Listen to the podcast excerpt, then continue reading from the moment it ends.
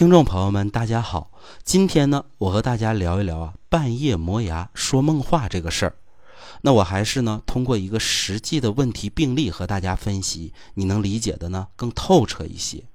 沈阳的张女士啊，才二十六岁，这个人呢，大概从一年前开始啊，每到半夜入睡以后呢，就会磨牙、咬牙，而且呀，她的家人说呢，她的咬牙声啊、磨牙声还挺大的，嘎吱嘎吱的。并且呢，除了磨牙外呢，他还会说梦话，似乎啊是在和什么人聊天想想啊，大半夜的，咱们家人要出现这种情况，你说吓人不吓人？更吓人的是啊，张女士呢还经常在睡梦中坐起来，就像啊灵魂出窍一样。家里人一看这得治啊，于是啊走了好多地方求医，但效果呢都不理想。这时候有人说了，这个病啊神神叨叨的，不如看看中医吧。中医不是专门能调这种怪病拿手吗？家里人想啊，事到如今也只能如此了。于是呢，通过一位听众的介绍呢，找到了我。那我通过辩证的时候发现啊，张女士的舌红，而且舌苔呢黄腻，大便呢平时偏干，小便呢偏黄。而且呀，他自己说自己经常心烦不宁，嗓子眼里呢还会有痰，平时呢口干口苦，性情呢相对急躁，容易啊心烦恼怒。那我再看一下他的体脂啊，其实是偏胖的。综合以上的情况啊，我基本对他的问题啊有点数了。于是呢，我推荐了一个方法：竹茹、法半夏。赤石、山栀子、远志、合欢花各十克，全瓜蒌三十克，茯神十二克，陈皮、黄连、生大黄、石菖蒲各六克。那么张女士啊，应用了之后如何呢？她应用了五剂以后啊，大便就通畅了，晚上睡觉啊安定了不少，咬牙的现象呢基本消失了。这时候啊，我又在原方上去掉大黄，让她再用五剂。这五剂用完之后啊，张女士啊。不管是睡眠质量，还是啊多梦说梦话的情况，几乎啊都没有了。那么为什么呀？张女士的问题啊，应用过那么多方法，找过那么多医生，做过那么多检查，没有解决，而简简单单的一副中药的调养方法，就把她的问题解决了呢？这里的玄妙之处啊，孙老师和您一起分析一下。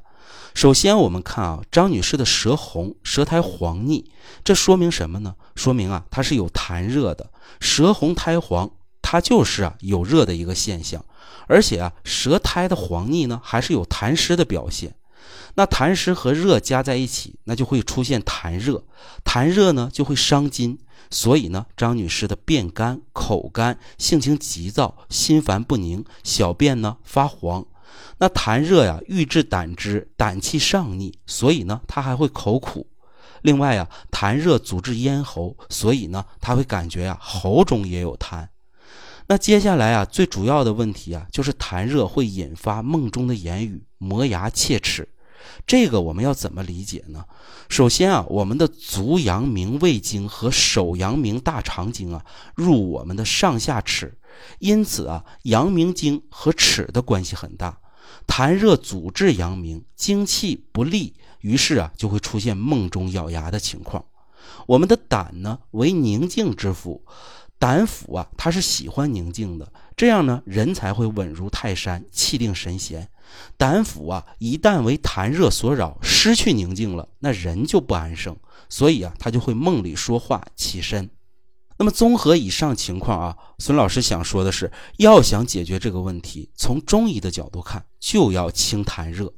那清痰热用什么呢？你如果常听我的节目，势必就会知道，常用的方子就是温胆汤。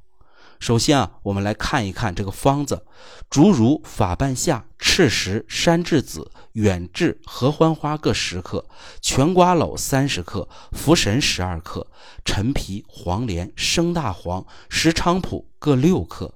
这里头呢，陈皮、半夏、茯神、竹茹、赤石，基本就是温胆汤的结构，只不过呢，用茯神代替了原方的茯苓，去掉了甘草。其中竹茹呢能够清痰热，赤石呢能够破气化痰，半夏呢能够燥湿理气降逆，陈皮呢能够行气除湿，茯神呢可以用于安神。那我们在这个基础上啊，依按理用全瓜蒌来清痰热，用生大黄来通泄脏腑，用生栀子呢来去火除烦，最后呢再配上啊菖蒲、合欢花、远志来开窍醒神，并且呢疏肝解郁。如此一来呀，它的调养啊可谓是周到而细致了。那么这里头啊值得注意的是啊，是其中的大黄。一般来说啊，中医用温胆汤的时候呢，喜欢配大黄，因为大黄啊，一旦呢把患者的大便通下去了，痰热呀就有了出路，病啊也就好了一半等大便通了，基本呢就可以去掉大黄了。所以说呀，这就是啊温胆汤的一个加减，来调整啊梦中咬牙说梦话的一个方法。其实啊，这样的调整思路呢，在中医人圈子里啊是很多见的。我自己呢就常用。好多年前啊，我遇上一个夜里睡觉梦游的，辩证啊也是属于痰热，我就是啊用温胆汤的化财，争取了一定的作用。